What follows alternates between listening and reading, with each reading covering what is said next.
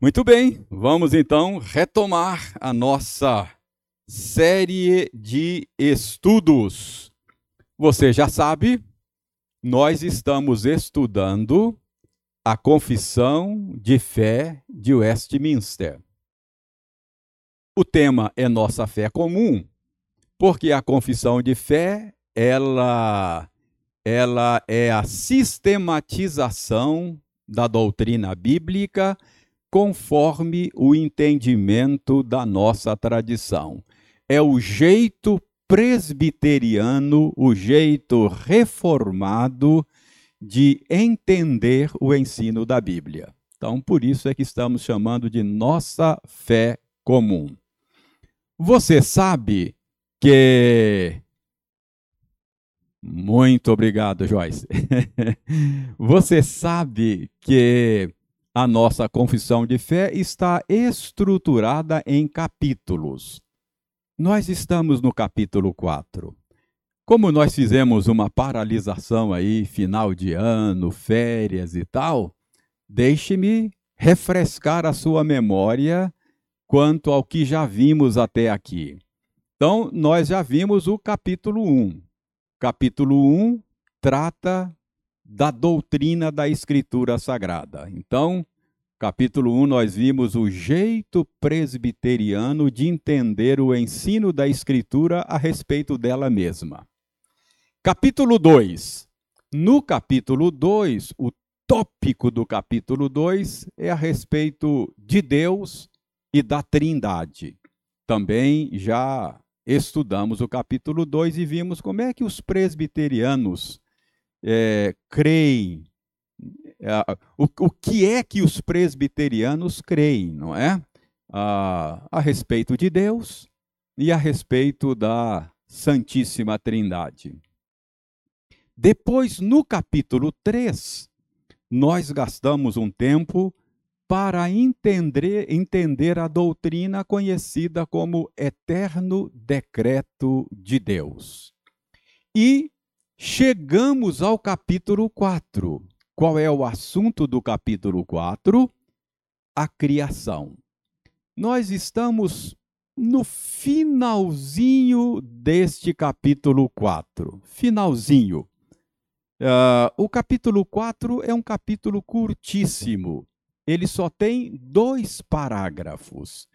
E quando nós suspendemos a nossa série de estudos, faltava pouca coisa para terminar o segundo parágrafo. Então, deixe-me recordar aí a sua memória. Esse é o enunciado do segundo parágrafo do, do segundo parágrafo do capítulo 4. Nós vimos, eu me lembro que nós vimos que Deus criou o ser humano. O primeiro parágrafo é sobre a criação de todas as coisas. O segundo parágrafo, que é esse aí, é sobre a criação do ser humano. Então, em suma, nós vimos que Deus criou o ser humano e o dotou de inteligência, de retidão, perfeita santidade. Ele foi feito à imagem e semelhança de Deus, e ele foi habilitado a obedecer perfeitamente à vontade de Deus. Mas ele foi criado também com a possibilidade de desobedecer. Nesse ponto, no último estudo, nós divagamos por causa do tema do, do, do, do livre-arbítrio. Se lembra? Nós demos uma divagada e tal, porque esse é um tema controverso, polêmico, mas nós vimos que quando o ser humano foi criado, ele foi criado com a habilidade de obedecer perfeitamente à vontade de Deus. Hoje nós sabemos que por causa da queda ele perdeu esta habilidade. Mas ele foi criado com a habilidade de fazer a vontade de Deus perfeitamente, mas ao mesmo tempo ele foi criado com a possibilidade de desobedecer paramos aí. Vamos prosseguir. Eu quero agora frisar esta é, é, esse ponto que está grifado aí. Os nossos, os nossos irmãos que escreveram a Confissão de Fé de Westminster, eles afirmam aí que os primeiros seres humanos criados, aqueles que eram perfeitos, estavam perfeitamente habilitados a fazer toda a vontade de Deus, eles receberam o preceito de não comerem da árvore da ciência do bem e do mal. Então, essa é uma informação que qualquer pessoa que esteja familiarizado com a Bíblia sabe que ao criar o ser humano, Deus o submeteu a teste. Deus plantou um jardim, deu aos seres humanos a tarefa de cuidar e expandir esse, esse jardim, mas eles deveriam fazer isso sob a vontade de Deus. E Deus, então, os colocou debaixo de um teste, que era eles poderiam comer de todas as árvores do jardim, mas havia uma árvore que é chamada de árvore do conhecimento do bem e do mal, cujo fruto eles não poderiam comer. Então havia uma restrição dada pelo Criador. A pergunta é por que é que o Senhor Deus estabeleceu esse limite? Por que é que o Senhor Deus estabeleceu esta restrição? O que havia de especial nesta árvore? Qual é o problema com esta árvore? Então, esta é uma pergunta que a gente faz quando a gente lê estas coisas na Bíblia, não é? Irmãos, uh, Certamente, certamente, não havia nesta árvore em si nada de especial, a não ser o fato do Senhor Deus ter dado a esta árvore um papel sacramental. Esta árvore tinha uma natureza sacramental. O que é um sacramento? Vamos pensar? Nós aprendemos desde a infância na nossa tradição que um sacramento é um sinal visível de uma realidade invisível. Não é assim? Por exemplo, o sacramento do batismo. O que é o sacramento do batismo? É um sinal visível de uma realidade invisível. Que realidade invisível, espiritual é essa? O lavar regenerador do Espírito Santo.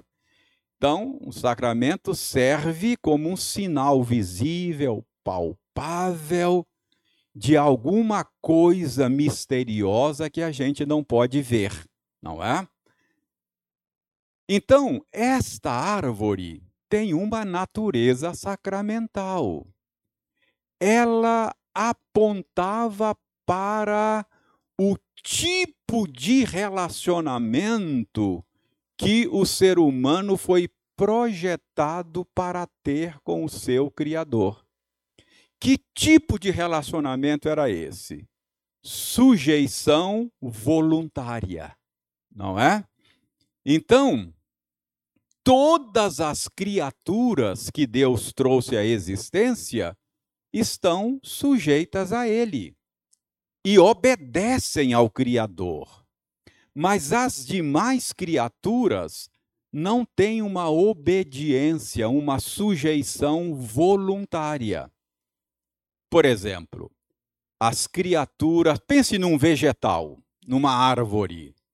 Uma árvore funciona de acordo com o conjunto de leis que o Criador estabeleceu para ela. Não é verdade? Uma árvore funciona é, de acordo com a lei da fotossíntese. Não é assim? Que a gente aprende lá na escola. Então, aquela, aquela árvore obedece à estrutura que o Criador é, determinou para ela. E é uma obediência involuntária, ela não tem escolha, não tem vontade. Ela não pode de repente dizer assim: não, esse negócio de ficar puxando gás carbônico e soltando oxigênio, ah, eu vou fazer diferente, eu vou fazer o contrário. Ela não tem esta opção, não é? Ela funciona de acordo com processos bioquímicos e não tem opção. É uma criatura que obedece o Criador, mas não é uma obediência voluntária. Pense num animal, não é? Pense lá numa águia. A águia, ela reproduz, não é? Os seus filhotes de acordo com a estrutura que o Criador estabeleceu para ela. Ela funciona instintivamente de acordo com o que o Criador estabeleceu. Uma águia, por exemplo, ela não tem a opção de falar assim: olha, eu acho que esse negócio de ficar botando ovo está por fora. Eu, eu, eu gostaria de reproduzir de outro jeito. Eu vou reproduzir de acordo com os mamíferos. Não rola, não é? Ela funciona instintivamente de acordo com o projeto do Criador. Não é verdade? Então, não é uma obediência voluntária, ela não tem opção. Mas o ser humano é uma criatura mais nobre. O ser humano é mais do que um pé de alface. O ser humano é mais do que uma águia. O ser humano é imagem de Deus.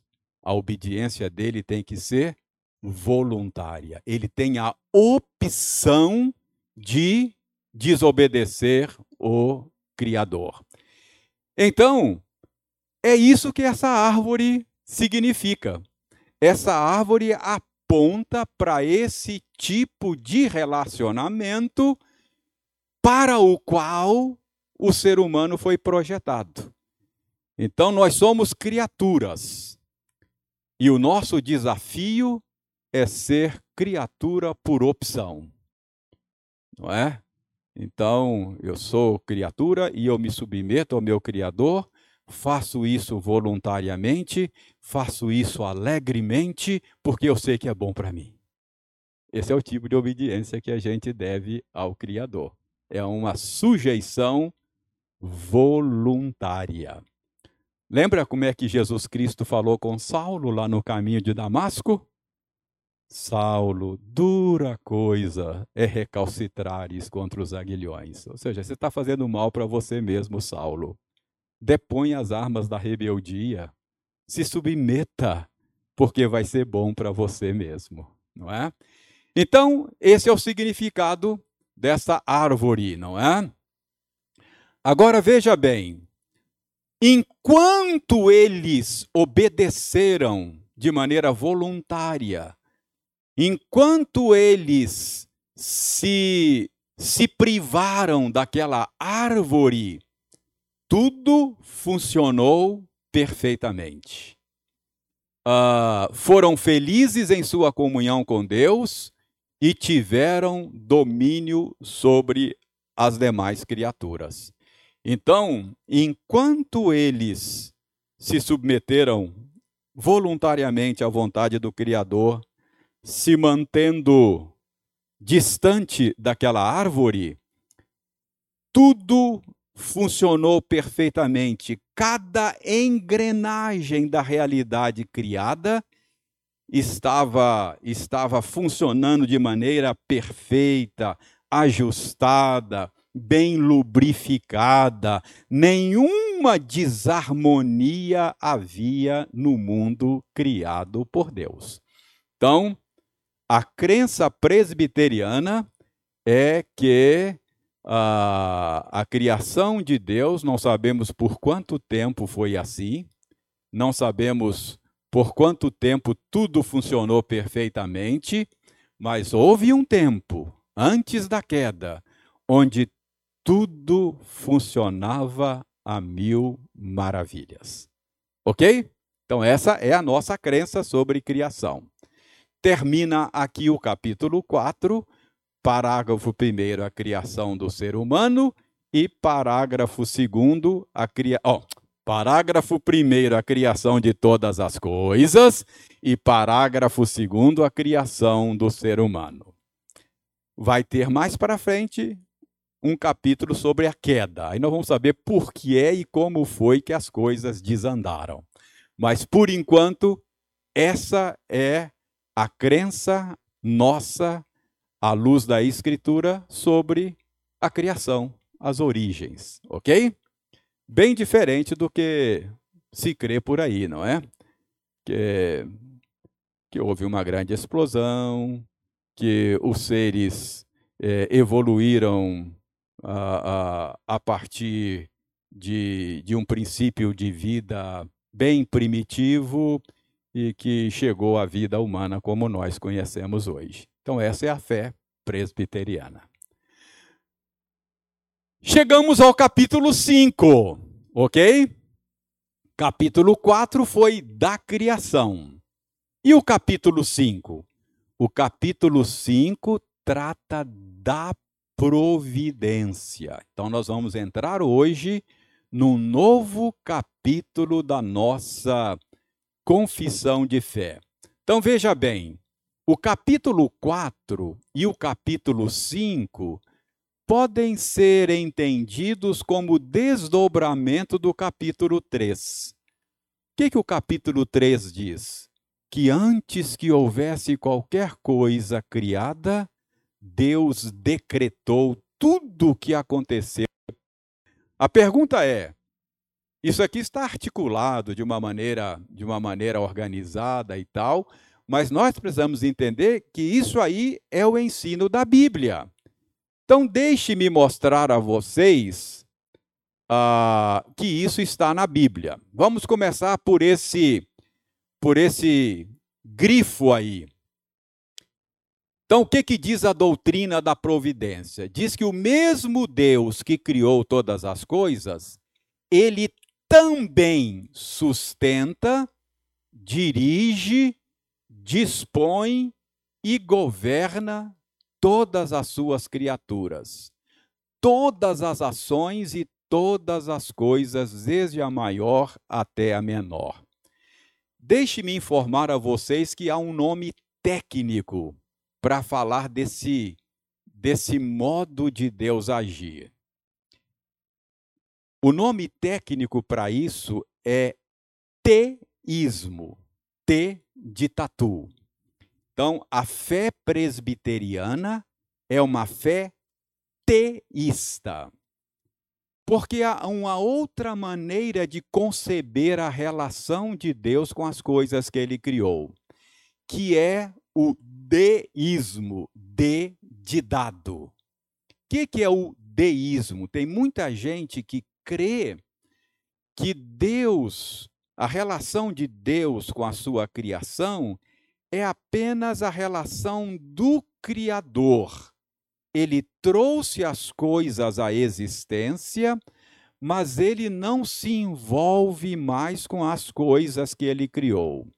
As coisas que ele criou se sustentam por si mesmas e funcionam de maneira automática, mecânica, com base em leis naturais. A metáfora, a ilustração que os estudiosos do passado usavam era a ilustração do relojoeiro. Ou seja, é como se Deus fosse um relojoeiro que montou um relógio, deu cordas nele e agora se afastou e o relógio está funcionando sozinho. Então, é assim que alguns concebem a relação de Deus com a sua criação. Mas não é esse o jeito presbiteriano de conceber a relação de Deus com a sua criação. Para nós, Deus não apenas criou o que ele criou, mas ele está pessoalmente envolvido com as coisas que ele criou, sustentando, dirigindo, dispondo e governando todas essas coisas, todas elas, e as ações delas, desde a coisa menor, sem importância para nós, até as coisas maiores, enormes. Tudo está sendo sustentado, dirigido e governado pelo Senhor. Então, o mundo não está não está funcionando de maneira de maneira é, é, é, autônoma, podemos dizer assim, é, obedecendo às leis naturais. É claro que existem leis que Deus estabeleceu, não é? Ah, eu disse ainda há pouco que uma planta obedece um conjunto de leis que Deus estabeleceu, mas estas leis não são autônomas, não é? Essa é a nossa crença. A pergunta é: que, que a Bíblia ensina? A Bíblia ensina o teísmo ou a Bíblia ensina o deísmo? Então vamos ver. Hebreus capítulo 1, verso 3. Alguém leia para nós Hebreus 1, 3. Você que está em casa, abra aí a sua Bíblia. E olha aí, Hebreus 1, 3. Alguém leia em alto e bom som.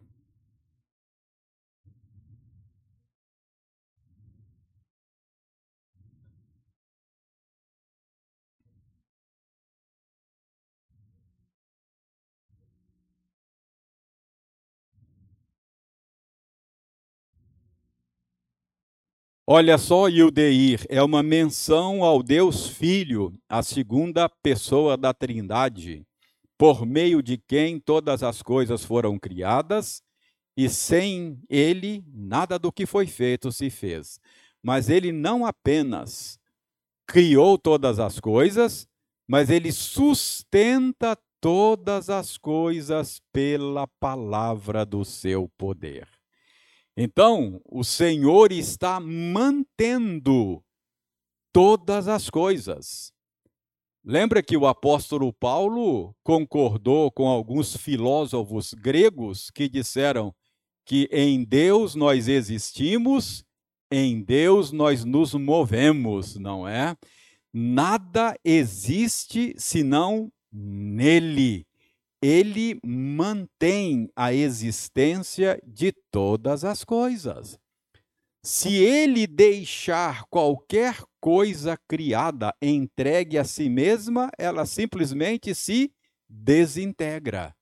É ele que mantém todas as coisas pela palavra do seu poder. Olha o Salmo o salmo que nós lemos, o salmo 104, todo o salmo 104 é, fala dessa obra de manutenção das coisas criadas, não é? Ah, então, vejam bem. Olha, olha, olha só, verso 14 diz que Deus faz crescer a relva para os animais, não é? Ah, é ele que é ele que renova a face da terra. Ah, é ele que governa os astros, dispõe as trevas, verso 20, e vem a noite. Ou seja, o movimento de rotação, de translação da Terra é, é mantido pelo próprio Deus. Ah, veja bem, é, verso 27. Todos esperam de ti, todas as criaturas, os animais, as aves, não é? Todos esperam de ti que lhes des de comer a seu tempo. Se lhes dás, eles o recolhem. Se abre, estou lendo o verso 28. Se abres a mão, eles se fartam de bens. Se ocultas o rosto, eles se perturbam. Se lhes cortas a respiração, morrem e voltam ao pó. Envias o teu espírito, e eles são criados, e assim renovas a face da terra. Não é isso que Jesus Cristo diz lá no Sermão da Montanha? Que é Deus que mantém os passarinhos, é Deus quem veste os lírios dos campos, não é? E isso significa que Deus está pessoalmente envolvido nessas coisas. Que toda, todo, toda essa manutenção e preservação da criação não acontecem apenas como resultado de leis impessoais. O Salmo 139 diz que a gestação de uma criança não resulta apenas das de leis uh, uh, uh, impessoais. Não é isso que o salmista diz? Tu me formastes no seio da minha mãe de modo assombrosamente maravilhoso me formaste, não é? Diz lá o salmista no Salmo 139. Enfim, o, o, o Salmo 104, 24 a 29, mostra que essa variedade são obras do Senhor. Tudo isso que o Salmo diz, olha, verso 24. Que variedade, Senhor, nas tuas obras Obviamente, está falando aqui dessa obra de preservação, de manutenção, de renovação da criação. Todas com sabedoria as fizestes, cheia está a terra das tuas riquezas. Então, o que, que significa a doutrina da providência? Significa que aquele que criou todas as coisas, ele também as mantém as governa. Pois não, Jurandir?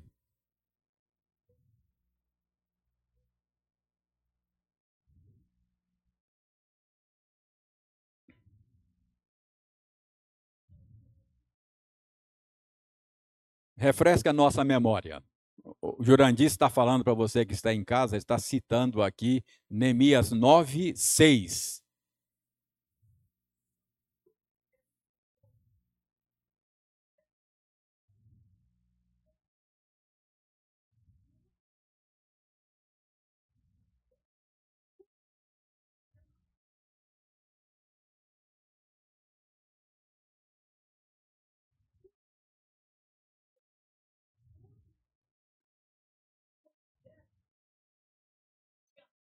Está muito claro que Deus não apenas traz à existência estas coisas, mas ele, também as preserva, não é?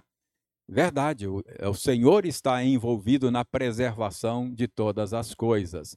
Vejam Mateus 6, verso 26, verso 30. Mateus 6, verso 26 e verso 30.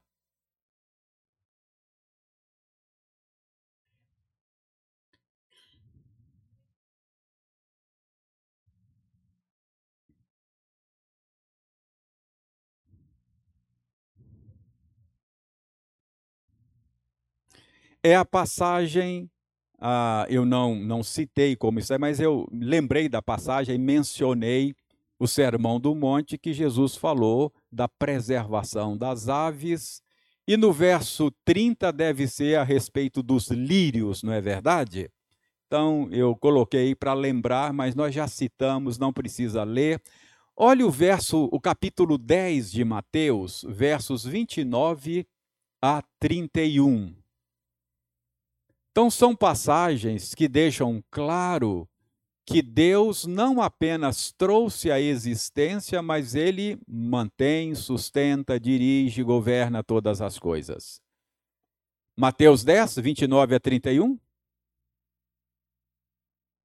Quem achou?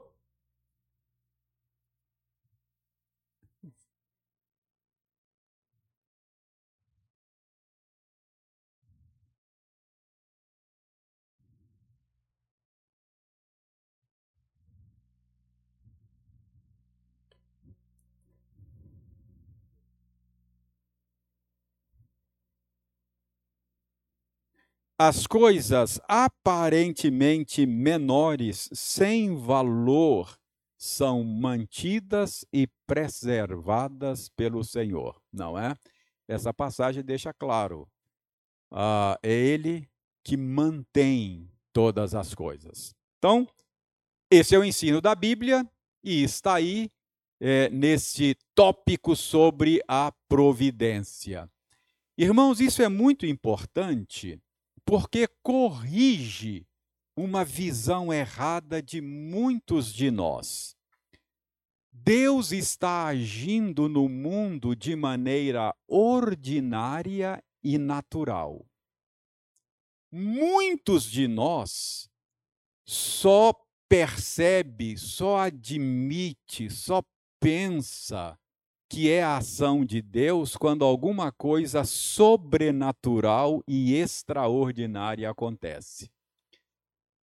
Eu suspeito que muitos de nós têm uma visão deísta do mundo. Acha que o mundo está funcionando por si mesmo, não é? Não tem consciência de que a cada fôlego, a cada respiração sua, é como se Deus estivesse mantendo a sua vida pela palavra do seu poder. É mais ou menos isso. É como se Deus desse uma ordem assim, ó, ao seu coração: bate, puf, bate, puf, bate, puf. Vai ter uma hora que ele vai falar assim: para, puf, para. Deus mantém todas as coisas pela palavra do seu poder. Às vezes a gente não tem essa percepção na cabeça de muita gente, parece que o mundo está funcionando de maneira autônoma e, de repente, Deus faz intervenções aqui e acolá. Ele vai lá e faz uma intervenção ali, aí acontece algo sobrenatural, extraordinário. Aí fala: olha, agora eu vi Deus agindo. Mas quem é que estava mantendo o mundo funcionando normalmente. É o próprio Deus. Então, não é que Deus não haja de maneira sobrenatural. Nós cremos em milagre.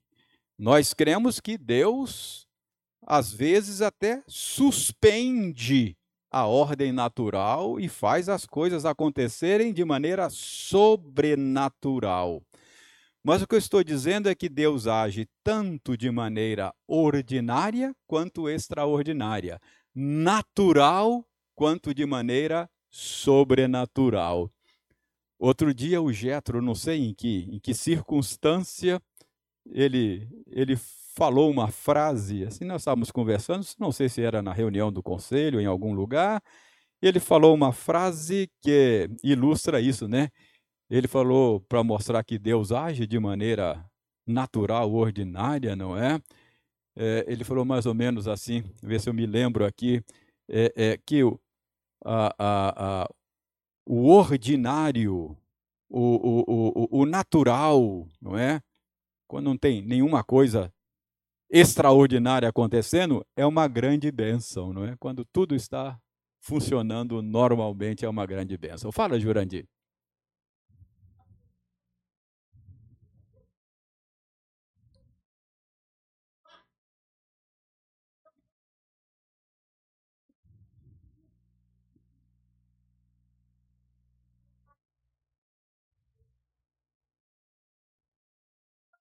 É.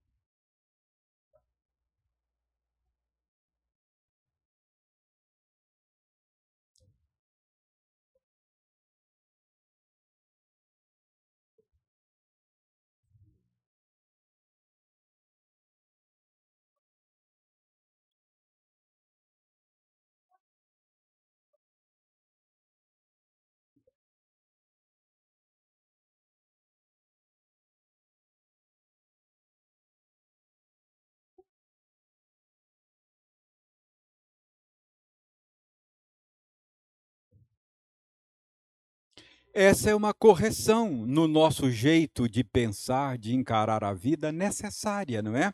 Nós precisamos ter uma reorientação do nosso pensamento por meio da Escritura. E isso enche o nosso coração de segurança, não é?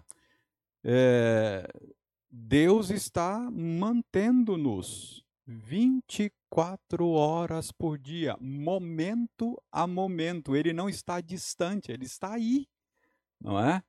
Então, isso enche de consolo o coração do crente.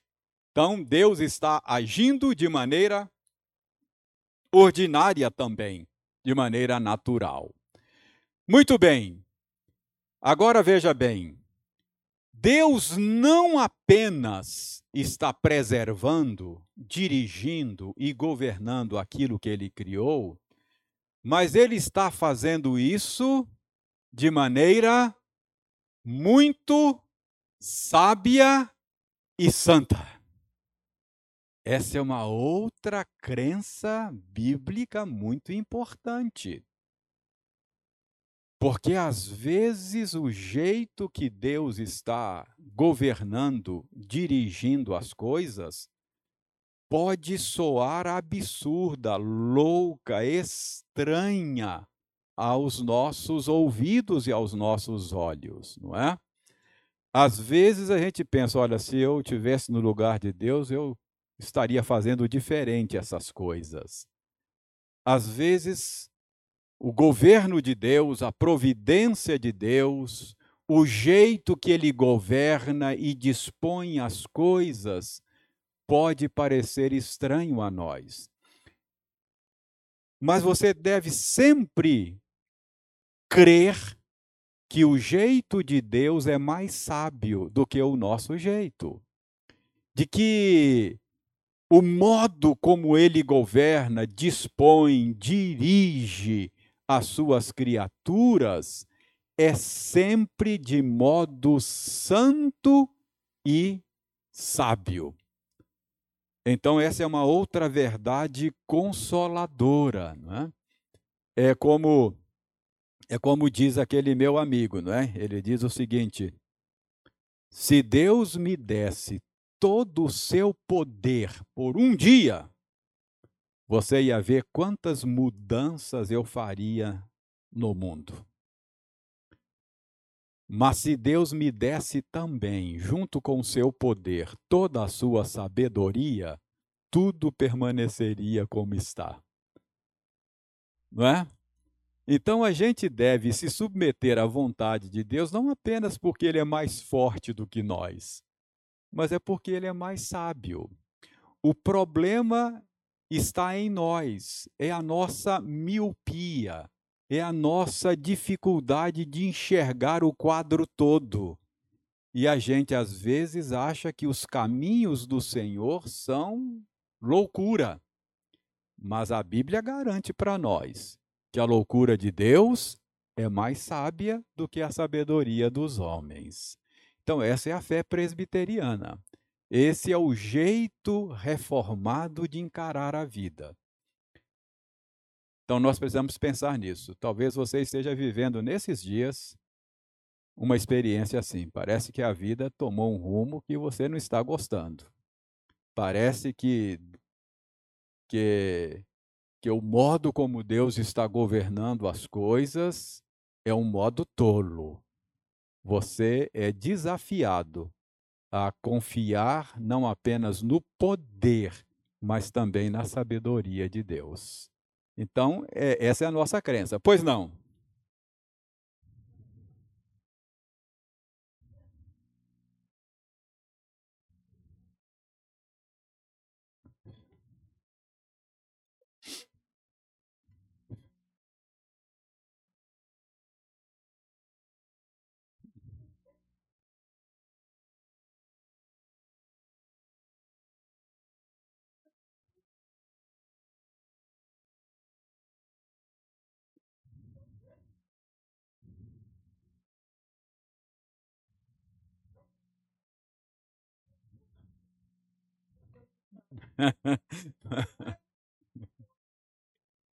tá vendo? É, a, a...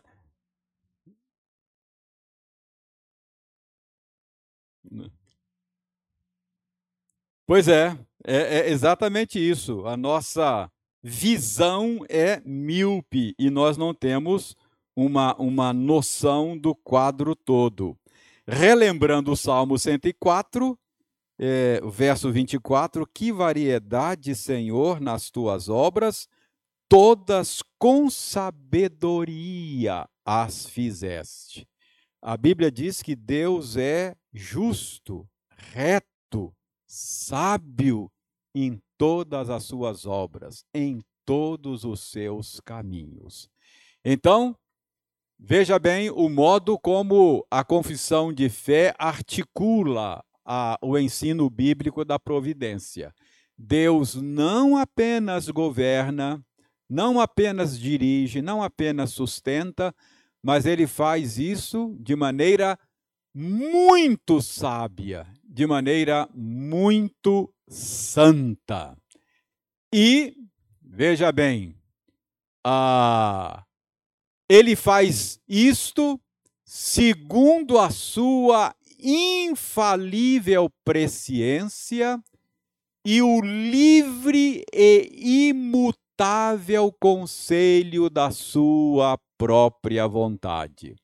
Então Deus está mantendo, preservando, governando o universo e conduzindo a história de acordo com o que ele mesmo decretou, isto é, a sua infalível presciência e o livre e imutável conselho da sua própria vontade.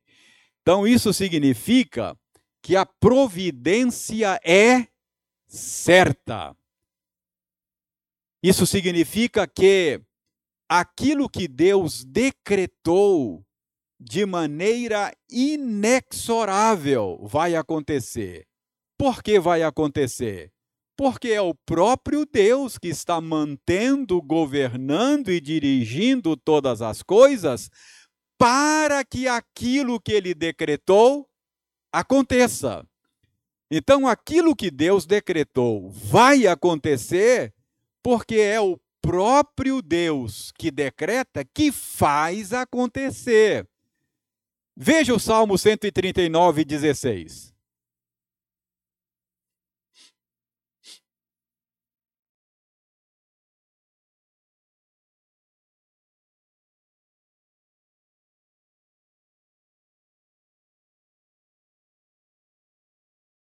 Eu nasci no dia 25 de dezembro de 1957. Quando Deus me colocou neste mundo no dia 25 de dezembro de 1957, ele já tinha determinado que em 2024 eu seria pastor de uma igreja presbiteriana em Iguaçu e que no dia 24 de fevereiro eu estaria ensinando essas coisas aqui. É janeiro. eu estaria ensinando essas coisas aqui. Ele não apenas decretou, mas ele governou a minha história, a história do mundo, a história dessa igreja, de tal maneira que eu estou aqui. Então, ele não apenas decretou, mas ele garantiu que essas coisas acontecessem. Percebe? Então, essa é a nossa convicção. Tem mistério nisso? Tem, repito. Mas não há dúvida de que todos os meus dias foram escritos e determinados quando nenhum deles havia ainda. Mas, irmãos, isto não significa uma visão de mundo fatalista. Qual é a diferença entre a providência e o fatalismo? O que, é o fatalismo? Uma visão de mundo fatalista é aquela visão de mundo que leva a pessoa a dizer assim: olha, o que é para mim não vai bater na porta do vizinho. O que está determinado para mim, eu tenho que aceitar porque não vai ser colocado na porta do vizinho. Essa é uma visão fatalista, ou seja, eu me submeto e aceito porque não tenho o que fazer, não é? Porque é assim mesmo, é o destino cego. A gente tem que aceitar resignadamente. Então, o fatalismo, embora entenda que as coisas que têm que acontecer vão acontecer, o que falta ao fatalismo, a diferença entre o fatalismo e a providência, é que a providência é eivada de propósito, de sabedoria e de amor. Então, o fatalismo é aquela convicção de que o que tem que acontecer vai acontecer, mas não tem nenhum propósito. Para nós, não. Romanos 8, 28.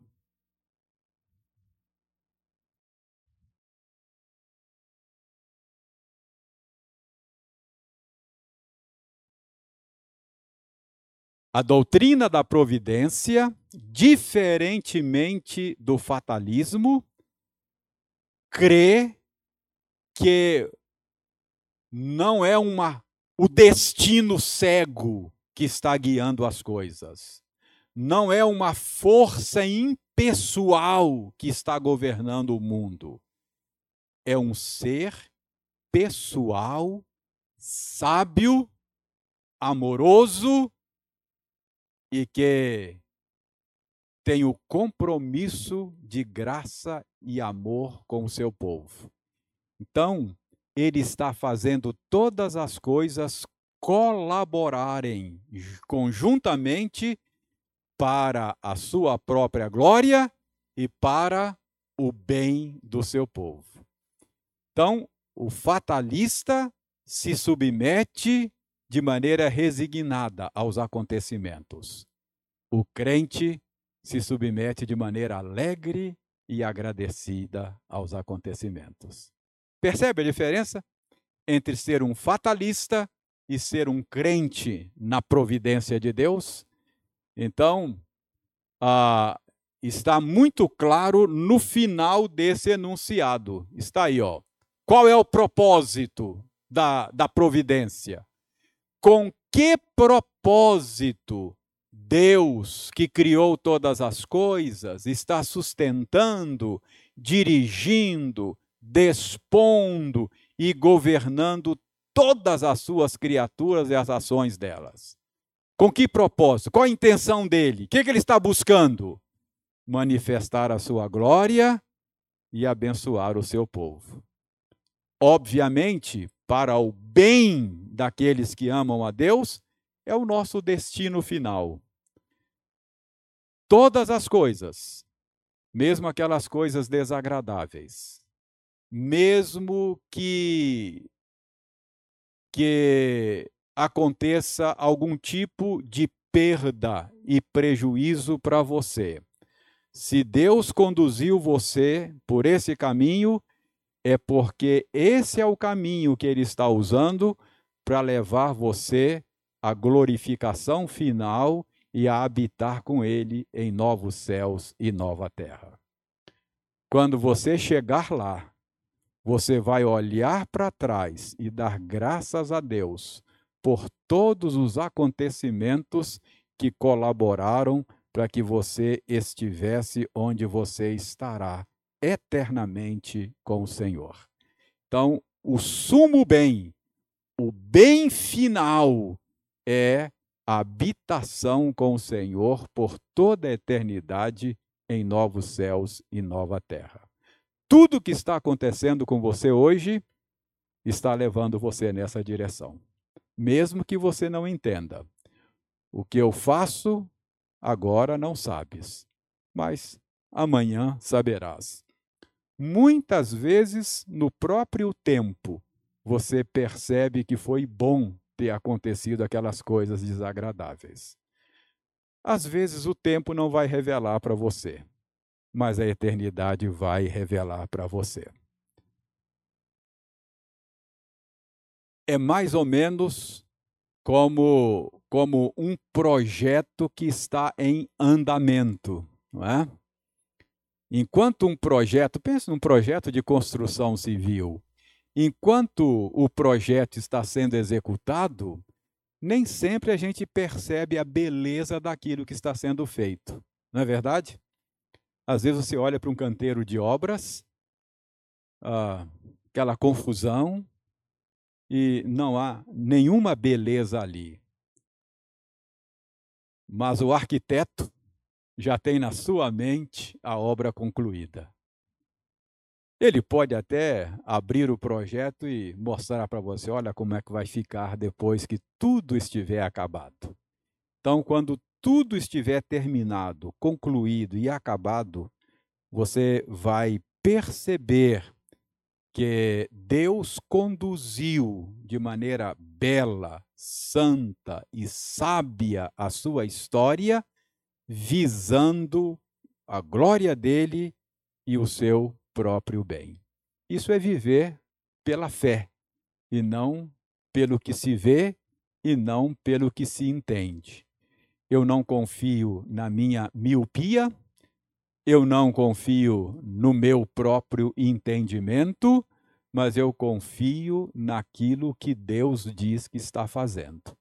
Então, às vezes eu digo, Senhor, está tudo muito estranho, não estou entendendo o que o Senhor está fazendo.